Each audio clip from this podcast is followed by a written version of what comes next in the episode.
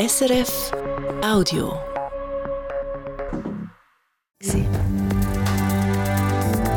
SRF 1, jetzt mit dem Regionaljournal. Das ist das Regionaljournal Zentralschweiz. Und auch heute stehen die Wahlen im Kanton Luzern im Mittelpunkt der Sendung. Heute stellen wir Ihnen die Michaela Tschuor vor. Zusammen mit dem bisherigen Reto soll sie die zwei Sitze verteidigen, die die Mitte-Partei heute im Luzerner Regierungsrat hat. Mit was für Standpunkten sie will punkten beim Wahlvolk, sie kehren in dieser Sendung. Und dann stellen wir Ihnen heute die drei Kandidatinnen von den Jungparteien vor, plus der Parteilose, die alle ein in die Luzerner Regierung wollen. Weitere Themen dieser Sendung: der Durchgangsbahnhof und die Rechnungen der Kantone Schweiz und Nidwalden. Das Wetter für morgen immer wieder Regen. Dazu ist es windig mit Sturmböen, Temperatur bis maximal 13 Grad. Am Mikrofon Michael Zetzi. Wir starten in die Sendung mit den Nachrichten vom Tag und dem Ständerat zu Bern. Thomas Heb der hat sich heute mit dem Durchgangsbahnhof befasst. Grund dafür sind mehrere Vorstöße von Zentralschweizer Mitgliedern der kleinen Kammern. Sie haben sich Sorgen gemacht, dass der Durchgangsbahnhof Luzern könnte auf die lange Bank kommen oder sogar auf dem Abstellgleis landen und sich das Projekt könnte verzögern.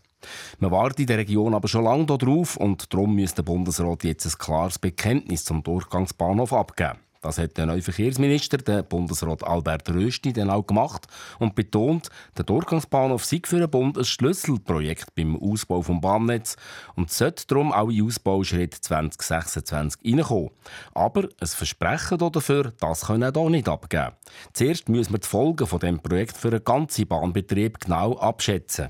Dann werden die nötigen Arbeiten aufgenommen, welche Projekte oder welche Schritte des Bahnhof Luzern können wir ins Ausbauprogramm 2026 aufnehmen. Äh, es besteht sicher die Absicht und uns ist bewusst, dass das ein wichtiges Projekt ist und das soll auch wenn immer möglich aufgenommen werden. So viel kann ich heute sagen, aber wir sollten diese Folgeabschätzung äh, abwarten, damit wir hier nicht voreilig zu viel versprechen. Der Bundesrat will den Durchgangsbahnhof aber weder blockieren noch verzögern. Im zweiten Quartal von dem Jahr soll der SBB das Vorprojekt fertiggestellt haben. Die Rechnung vom Kanton Nidwalden schließt deutlich besser ab als budgetiert. 29,2 Millionen Franken Gewinn sind es im letzten Jahr gewesen. Gerechnet hat man mit einem Plus von 1,5 Millionen. Für die Nidwaldner Finanzdirektorin Michelle Blöchliger sind es vor allem die höheren Steuererträge, die eingeschenkt haben, und zwar von den natürlichen und den juristischen Personen die gut gelaufenen Finanzmärkte, die schlagen dann natürlich auch in dem Sinn beim Ertrag durch, vom 21 und 22 logischerweise. Und äh, das merkt man natürlich, äh, dass dann da das zum Mehrertrag äh, führt. Und man darf auch sagen, dass unsere Wirtschaft, unsere Betriebe im Kanton Nidwalden eigentlich sehr gut durch die Corona-Krise gekommen sind und äh, so gut auf Kurs sind. Aber auch der Aufwand war zum Teil kleiner als erwartet. So hat Nidwalden unter anderem weniger ausgegeben fürs Personal, das vor allem wegen Fachkräftemangel, aber auch für Ergänzungsleistungen und Zuschüsse an Krankenkassenprämien. Von den 29 Millionen Franken Gewinn leitet der Kanton 28 Millionen in die Reserve. Das können wir gut brauchen, weil Nidwalden für das laufende Jahr mit einem Defizit von knapp 17 Millionen Franken rechnet. Auch der Kanton Schweiz schließt seine Rechnung 2022 viel besser ab als vorausgesagt. Ganze 113 Millionen Franken Überschuss sind in der Schweizer Staatskasse gelandet. Das sind 72 Millionen mehr als budgetiert. Und das, obwohl der Kanton letztes Jahr die Steuern gesenkt hat. Die Steuern noch mehr zu senken, sie jetzt aber nicht vorrangig, sagt der Schweizer Finanzdirektor Herbert Huwiler. Es gäbe auf der Ausgabenseite so einiges, was auf den Kanton Schweiz zukäme. Einerseits planen wir die Aufgabenverteilung innerhalb des Kantons neu. Da kommen Kosten von 60 bis 70 Millionen zusätzlich auf den Kanton zu pro Jahr, die dafür nicht mehr bei den Gemeinden und Bezirksebene anfallen. Das ist das Erste. Und das Zweite ist, dass natürlich in den nächsten vier, fünf Jahren die Ausgaben für den nationalen Finanzausgleich massiv werden steigen. Für den Kanton Schweiz ist es das achte Mal in Folge, dass er mit einer positiven Rechnung abschließt. In den letzten Jahren sind die guten Resultate immer wegen höherer Steuereinnahmen zustande gekommen. Letztes Jahr sind es zum ersten Mal vor allem weniger Ausgaben vom Kanton, die zu der vollen Kasse geführt haben.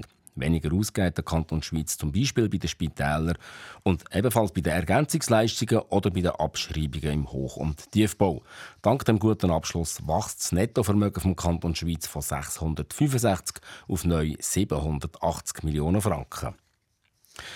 Das Alters- und Pflegeheim Sonnenhof zu Immersee braucht schon wieder eine neue Leitung. Beatrice Mattis, die erst vor anderthalb Jahren die Führung vom Haus übernommen hat, ist schon wieder weg.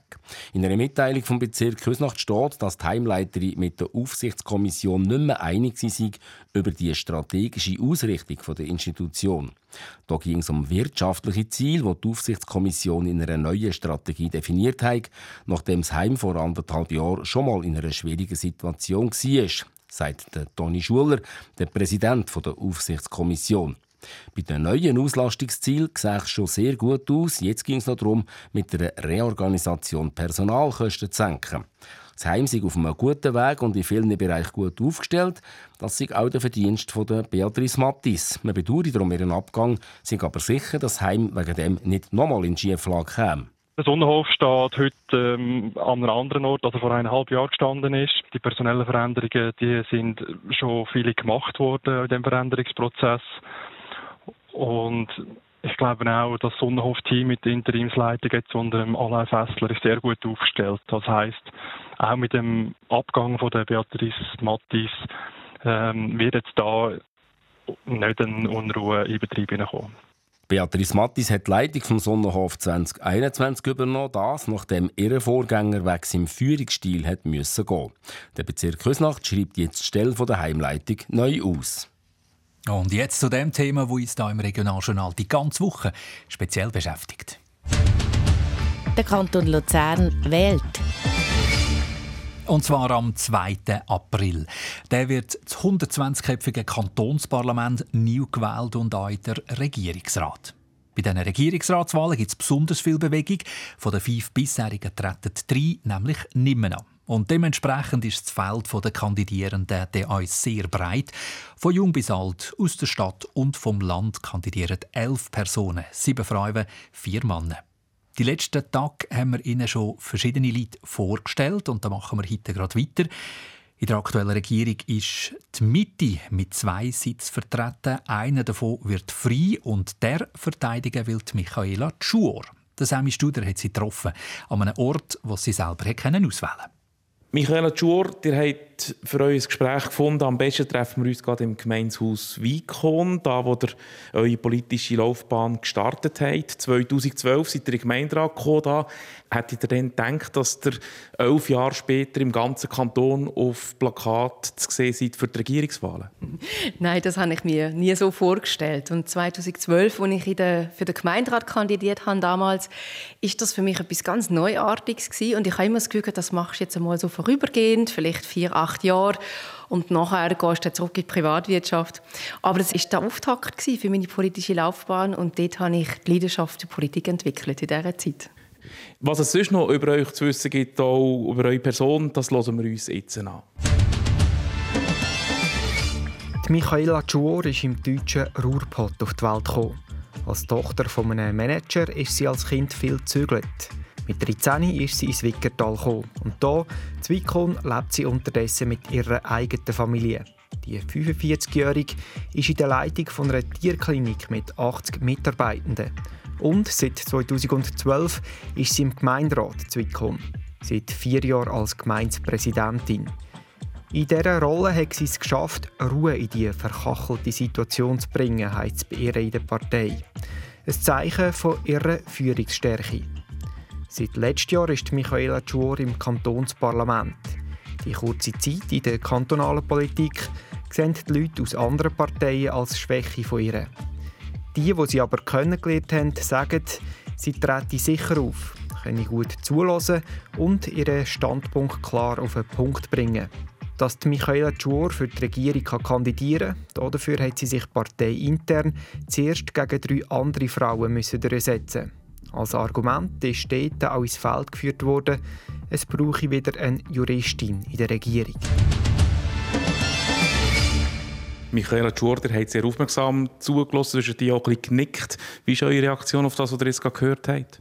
Es bereicht sehr gut. Das erklärt schön den Werdegang und zeigt aber auch gewisse Worte, die ich auch wahrnehme ähm, in meinem Umfeld, zeigt das schön auf. Ja. Sie sagen, das ist das, was Sie hören. Also hören Sie jemanden wirklich an Veranstaltungen? Ja, der seid ja erst seit einem Jahr in der kantonalen Politik. Ich höre das vor allem aus Parteien, die mich nicht gut kennen und vor allem von Leuten, die nicht in meiner Region politisieren. Da hat es viele Politikerinnen und Politiker, die natürlich mit dem Wahlkreis Willisau vielleicht nicht so vertraut sind und mit der Politik, die ich da seit bald zehn Jahren betreibe. Und dort höre ich das natürlich. Wir wollen über kantonale Politik reden mit Ihnen. Wir haben Ihnen im Vorfeld zwei Themen vorgegeben. Wir haben Ihnen gesagt, wir würden über Asylunterkünfte reden oder Fachkräftemangel in den Pflegeberufen. Über was wollt ihr lieber reden? Ich würde lieber über Fachkräftemangel in der Pflege reden, ja weil es da zu Weikon eine Asylunterkunft hat, die so Probleme gegeben hat und der lieber nicht über das reden Nein, nicht als Ausschlusskriterium wegen der Flüchtlingsunterbringung, aber äh, weil mir das Thema Gesundheit und Gesundheitswesen sehr am Herzen liegt. Ja, für mich ist das Gesundheitswesen sehr äh, präsent. Ja. Also reden wir darüber. Ähm, wir haben einen Pflegenotstand äh, in der Schweiz, nicht erst seit Corona, schon vorher haben die Berufsverbände gewarnt. Hat die Politik das verschlafen? Hat man da einfach zu wenig gemacht? Also selbstkritisch glaube ich schon, dass wir dort ähm, zu wenig schnell reagiert haben. Gar nichts haben wir nicht gemacht. Also ich erinnere daran, im Kanton Luzern hat man zum Beispiel mit verschiedenen Zentralschweizer Kantonen Ausbildungsprogramm gestartet. Da sind wir nicht so schlecht unterwegs. Aber ich habe aus meiner Stelle als Präsidentin der Ausbildungskommission für die Langzeitpflege ähm, erheben wir jährlich die Ausbildungszahlen auch und beobachte ein bisschen die Landschaft, wie sie ist in der Pflege. Da nimmt es ein bisschen zu, aber es dürfte mehr sein. Es dürfte tatsächlich mehr sein. Ihr habt gesagt, es gibt eine Ausbildungsoffensive. Von Leuten aus der Pflege hört man, ja, das bringt nichts. Man müsste ganz unten ansetzen und die Arbeitsbedingungen verbessern und auch an den Löhnen schrauben. Würdet ihr da als Regierungsrätin mehr Geld einsetzen? Ich teile die Haltung, dass man an den Anstellungsbedingungen muss etwas machen muss. Ich bin nicht sicher, ob man das nur über das Lohnwesen regeln kann. Es braucht verschiedene Maßnahmen und Anstellungsbedingungen sind nach meinem Erachten vordringlicher als Lohnanpassungen. Was würde ihr denn verbessern bei den Anstellungsbedingungen konkret? Also ganz konkret finde ich, muss man schauen, dass vor allem flexible Arbeitszeitmodelle möglich sind. Und jetzt beißt sich ein bisschen Katze in den Schwanz, weil für flexible Arbeitszeitmodelle braucht man mehr Pflegefachleute, die dann nachher auch dass äh, die Zeiten, wo jemand anders nicht im Betrieb ist, kann abdecken Und von dem her müssen wir sagen, wir müssen mehr können ausbilden, damit wir nachher auch die entsprechenden flexiblen Arbeitszeitmodelle einführen können. Also Thema Vereinbarkeit ist dort ganz wichtig.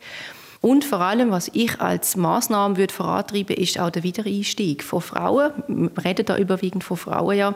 Da sind wir auf einem guten Weg, aber wir müssen ein bisschen schneller sein bei Unterstützungsmaßnahmen, dass solche Fachpersonen wieder zurück im Beruf finden. Michaela Tschur, wir haben als nächstes ein paar Kurzfragen für euch, Satzanfänge, die ihr bitte fertig macht. Möglichst kurz, die Zeit läuft ab jetzt. Der Kanton Luzern braucht unbedingt... Zwei Frauen in der Regierung. Im Kanton Luzern darf man auf keinen Fall... Spital Wohlhausen schliessen. Der Stadt-Landgraben ist? Ich empfinde ihn als existent. Der Wolf zu Notwil? Ist tatsächlich ein Thema, dem müssen wir nachgehen, ja. Problematisch. Gemeinsfusionen sind? Eine Sache von jeder Gemeinde selber zu entscheiden. Mehr Stellen für die Polizei? Sind sinnvoll. Ein Windrad in Sichtweite von meinem Haus fände ich? Eine notwendige Maßnahme, wenn wir die Energiewende schaffen wollen. Armut im Kanton Luzern ist? Zu bekämpfen. Diesen Anlass im Kanton Luzern habe ich mir dick in der Agenda angestrichen. Der 2. April im Moment, Wahlen, 23 Jahre. Wenn ich Besuch habe, dann koche ich? Dann koche ich selber vor allem und meistens wild. Die Zeit ist genau abgelaufen, eine Minute haben wir geschafft. Michaela Schur, wir kommen zum Schluss unseres Gespräch. Ihr seid Gemeindepräsidentin von Vicon, eine Gemeinde mit knapp 1500 Einwohnerinnen und Einwohnern. Jetzt wollt ihr den Kanton Luzern mitregieren. 420'000 Leute leben in diesem Kanton. Ist das Amt, das ihr jetzt habt, genug Voraussetzung für das höhere Regierungsamt? Ich glaube, es ist eine Voraussetzung, aber nicht die einzige, die man mitbringen muss. Ich glaube, der Vorteil ist, wenn man schon mal in einer Exekutive war, man kennt die Vielfalt von Themen, die einem begegnen. Man kennt das Prinzip der Kollegialbehörde und man kennt auch die Methode, dass man direkt auch immer wieder ähm, im, im, Dialog steht mit der Bevölkerung. Und in dem Sinn glaube ich, Gemeinde Wieg ist ein kleiner Dampfer, der Kanton Luzern ein riesen Dampfer. Um den zu führen, würde mir Freude machen. Michaela Tschuor, sie, die nebst dem bisherigen Reto Wies den zweiten Sitz der Mitte-Partei in der Luzerner Regierung will verteidigen damit haben wir jetzt seit dem Montag alle sieben Kandidatinnen und Kandidaten von der grossen Kantonsratsparteien vorgestellt. Es treten euch aber noch drei Kandidatinnen von Jungparteien an, plus ein parteiloser Kandidat. Wissenswertes über die Kandidierenden und was ihre Ziele sind, nur einmal der Sammy Studer. Fangen wir mit der jüngsten Kandidatin an, der 22-jährigen Chiara Peyer von den Jungen Grünen. Die Stadt Luzernerin hat ursprünglich das KV gemacht. Unterdessen arbeitet sie auf dem Sekretariat der Jungen Grünen und der Grünen vom Kanton Luzern. Politisiert wurde sie durch den Klimastreik, wo junge Leute auf die Straße gegangen sind zum Demonstrieren. Aber nicht nur. Gleichzeitig aber auch Alltagssexismus und auch Sachen zum Beispiel wie in der Schule, wenn man eine Bücherliste hat, wo man muss lesen mit zehn Büchern und sind einfach alle von Männern geschrieben. Also so Sachen fallen einem natürlich auch auf und da macht man sich Gedanken und ähm, ja, irgendwann findet man, dann, man muss etwas dagegen machen. Und gleich, der politische Schwerpunkt liegt natürlich auf der Klimapolitik. Und auch wenn Luzern unterdessen einen Klimabericht hat, das länge einfach nicht. Es fehle der wirkliche Wille, etwas zu unternehmen. Aber auch nebst dem Klima hat Chiara Peyer konkrete Themen, die sie als Regierungsrätin angehen möchte. Der Kanton Luzern braucht ein äh, Gleichstellungsbüro, das dort dann auch Sachen vorantreibt. Dann auch die Freiraumpolitik. Also im Kanton Luzern sind nur etwa 30 Prozent der Seezugänge öffentlich und das, obwohl die meisten Seen selber im Kanton gehören. Das ist sicher etwas, das ich würde angehen würde. Dann auch Kulturförderung, die jetzt sich auf ein Minimum beschränkt im Moment. Gleichzeitig auch Stimmrecht 16 und Ausländerinnen Stimmrecht und ähm, Steuerpolitik. Ein Jahr älter als Chiara Peyer, also 23, ist die Kandidatin der jungen Mitte, Andrea Kaufmann von Sursee. Zu der Politik kam sie schon im Elternhaus im Michusamt. Und so sind sie auch zu der Mitte gekommen. Für mich ist vor allem, ich komme aus einem KMU-Haushalt daheim. Für mich ist die Wirtschaft ein sehr zentraler Punkt. Aber auch das ganze öffentliche Beschaffungswesen mit dem Verkehr und alles, Infrastrukturen wo eine grosse Herausforderung gerade auch jetzt von Sursi, wo ich komme, wo eine Zentrumsstadt ist oder wird, ist das eine grosse Herausforderung, die wir zu nehmen haben. Andrea Kaufmann hat das KV gemacht. Nach verschiedenen Weiterbildungen arbeitet sie unterdessen in der Gemeinsverwaltung zu Neuenkirch als Sachbearbeiterin Liegenschaften und Bau. Und genau das ist eines von ihren grossen Anliegen. Berufslehre müsse den gleichen Stellenwert bekommen wie die akademische Ausbildung. Für mich ist das duale Bildungssystem ein, ein höchstes Gut, das wir haben. Und das ist etwas, wo, wo wirklich, ich sage jetzt mehr, muss geschätzt werden. Auf dem ländlichen Gebiet haben wir das schon, aber in der Stadt ist es immer noch ein bisschen im Verruf. Und das ist etwas, wo, ich sage jetzt ein kleiner Schritt, aber der muss gemacht sein, dass wir gerade auch in Zukunft den Fachkräftemangel nicht in dem Ausmaß werden antreffen, wie er, wie er jetzt gerade prognostiziert wird. Genau. Sie wette sich konkret für junge Leute einsetzen und junge Leute motivieren, zum zu wählen. Etwas, wo auch den anderen Kandidatinnen der Jungparteien ein Anliegen ist. Als dritte Jungpartei schickt auch die JUSO eine Kandidatin ins Rennen um den Sitz in der Regierung, die 26-jährige Zoe Stehlin. Als Kind war sie zu Basel daheim. Mit 13 ist sie mit ihrer Familie auf Kriens gezügelt. Und da sei ihr bewusst worden, was zu Luzern anders ist und das hat sie zur Politik gebracht. Ich bin in einem sehr linken, offenen Umfeld groß geworden in Basel und habe das immer sehr geschätzt.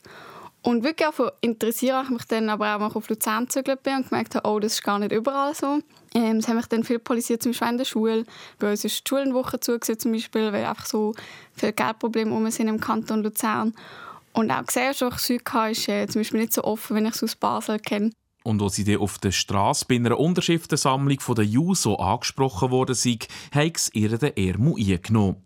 Ihre politischen Schwerpunkte liegen bei der Klimapolitik, der Gleichstellung und der Gesundheitspolitik. Da rede sie aus Erfahrung. Zoe Stehlin studiert Medizin und arbeitet unter anderem im Kantonsspital Luzern. Und da sagt sie, dass bei den Arbeitsbedingungen etwas gehen müsse Tage sind lang. Man hat zu wenig Zeit, man hat zu wenig Zeit für seine Patienten und das ist extrem frustrierend. Also man kommt so erschöpft heim und hat das Gefühl, man hat nicht alles können geben. Das ist für einen selber frustrierend, für die Patienten. Und durch das erleben wir einen Exodus. Also viele Leute aus dem Gesundheitswesen verlassen das Gesundheitswesen, die den Job eigentlich gerne machen würden, die einfach am Anschlag sind. Durch das haben die, die im Gesundheitswesen noch mehr Überforderung und sind noch mehr überlastet. Und ich glaube, das ist das Problem, das wir angehen müssen. Da hat der Kanton Luzern einfach zu wenig gemacht in den letzten Jahren. Es mögen mehr Leute ausgebildet werden und die Arbeitsbedingungen mögen besser werden. Zehn Leute also von verschiedenen Parteien, darunter eben auch drei Jungparteien, wollen in die Luzerner Regierung. Beim Eingabeschluss ist dann aber noch ein weiterer Name auftaucht, der von Jürgen Peter, der als Parteiloser antritt. Der 61-jährige Immobilienunternehmer erklärt, wieso dass er kandidiert.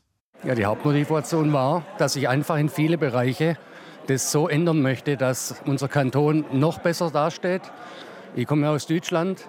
Also an sich ist hier schon wunderbar alles, aber es gibt doch die vielen Dinge in meinem Programm, die man ja einsehen kann. Und deshalb bin ich angetreten, um hier wirklich sinnvolle Dinge umzusetzen. Und zwar wie und wie wird es finanziert.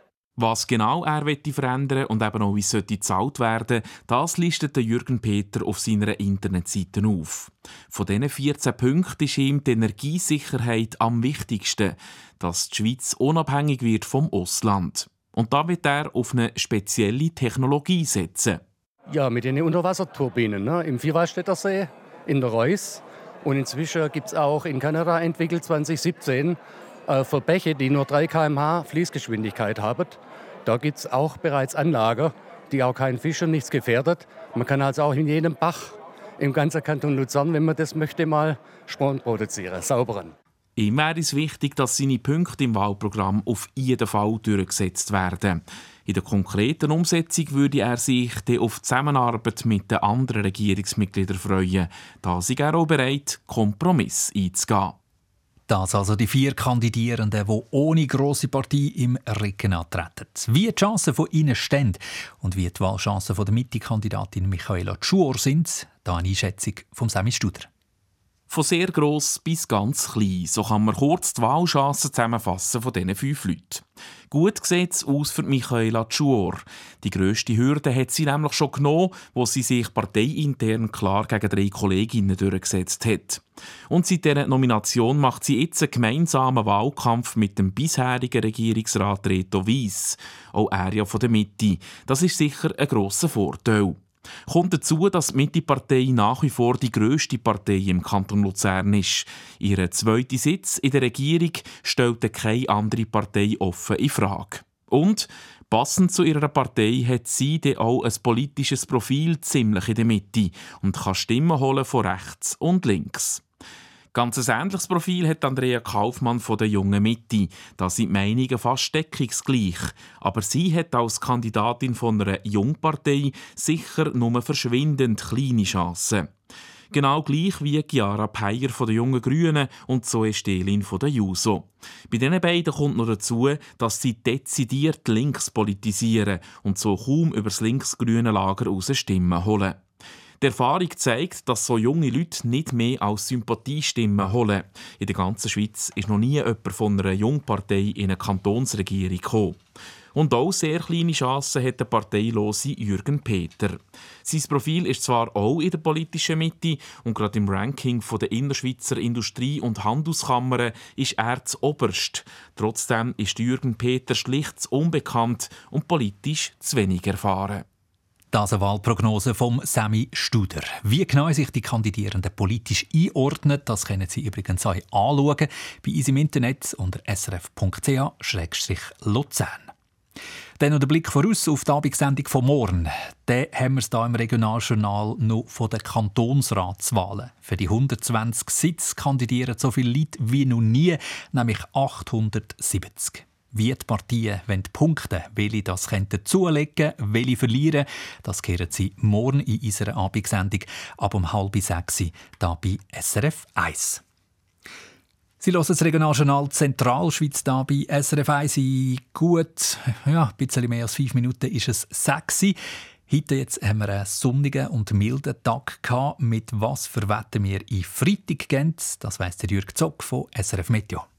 Die Wolken werden von Westen her wieder dichter und in der zweiten Nachthälfte kommt Regen auf. Die Schneefallgrenze liegt bei 1200 bis 1600 Meter. Die Höchstwerte liegen dann bei etwa 6 Grad. Morgen am Freitag geht es mit vielen Wolken weiter und es gibt immer wieder Regengüsse, zwischen die Sommer trocken mit kurzen Aufhellungen und die Schneefallgrenze, die sinkt bis zum Abend gegen 1000 Meter. Dazu wird es am Morgen nochmal windig. Der Höhepunkt von dem Westwind gibt es am Nachmittag am Abend und in der ersten Nachthälfte. Dann muss man im Flachland wieder mit Sturmböen von 60 bis 90 km pro Stunde rechnen. Auf den Bergen gibt es sogar 100 bis 130 km pro Stunde. Die Höchsttemperaturen liegen am Morgen zwischen 11 und 13 Grad. Auf 2000 Meter Höhe hat es minus 1 Grad. Am Samstag geht es mit vielen Wolken und zeitweise Regen weiter. Die Schneefallgrenze liegt zwischen 500 und 1000 Meter. Dazu ist es dann kühler mit nur noch 6 Grad. am Sonntag gibt es zuerst noch Regengüsse. Die Schneefallgrenze steigt dann wieder gegen die 1400 Meter an. Am Nachmittag wird es freundlicher mit sonnigen Abschnitt bei etwa 11 Grad. Gut informiert mit dem Regionaljournal. Was heute Schlagzeilen macht in der Zentralschweiz, das Wichtigste kurz zusammengefasst von der Barbara Anderhub. Für den Durchgangsbahnhof Luzern hat es heute Vormittag im Ständerat einen kleinen Dämpfer gegeben. Der Verkehrsminister Albert Rösti hat nämlich nicht zusichern, dass das Grossprojekt Durchgangsbahnhof Teil vom Ausbauschritt 2026 wird. Zuerst müssen wir noch diverse Vorabklärungen machen. Es ist unbestritten für uns, dass der Durchgangsbahnhof Luzern ein Schlüsselprojekt für den Bahnausbau darstellt. Es ist klar, dass wir alles daran setzen, den Bahnhof oder Teile davon in den nächsten Ausbauschritt aufnehmen, im 2026. Aber momentan kann er noch nichts Definitives zum Durchgangsbahnhof versprechen. Der Kanton Schweiz schließt seine Rechnung 2022 viel besser ab als vorausgesagt. Ganze 113 Millionen Franken Überschuss sind in der Schweizer Staatskasse gelandet. Das Mal sind es vor allem weniger Ausgaben, die zu der vollen Kasse geführt haben. Dank dem guten Abschluss wächst das Nettovermögen vom Kanton Schweiz von 665 Millionen auf 780 Millionen Franken. Und auch die Rechnung vom Kanton Nidwalden schließt deutlich besser ab als budgetiert. 29,2 Millionen Franken Gewinn sind sie im letzten Jahr gewesen. Gerechnet hat man mit einem Plus von 1,5 Millionen Franken. Von den gut 29 Millionen Franken Gewinn leitet der Kanton 28 Millionen in die Reserve. Das können wir gut brauchen, weil Nidwalden für das laufende Jahr mit einem Defizit von knapp 17 Millionen Franken rechnet. Turner Kantonalbank UKB hat Zahlen für das letzte Geschäftsjahr bekannt gegeben. Unter dem Strich macht die Bank einen Gewinn von rund 17 Millionen Franken. Das ist gut 1 Million weniger als noch letztes Jahr. Der Kanton Uri als Hauptaktionär der UKB profitiert von einer Gewinnausschüttung von 7,2 Millionen Franken, teilt die Bank mit. So viel für heute vom Regionaljournal Zentralschweiz. Die Sendung zusammengestellt hat Thomas Hepp. Mein Name ist Michael Zetzi.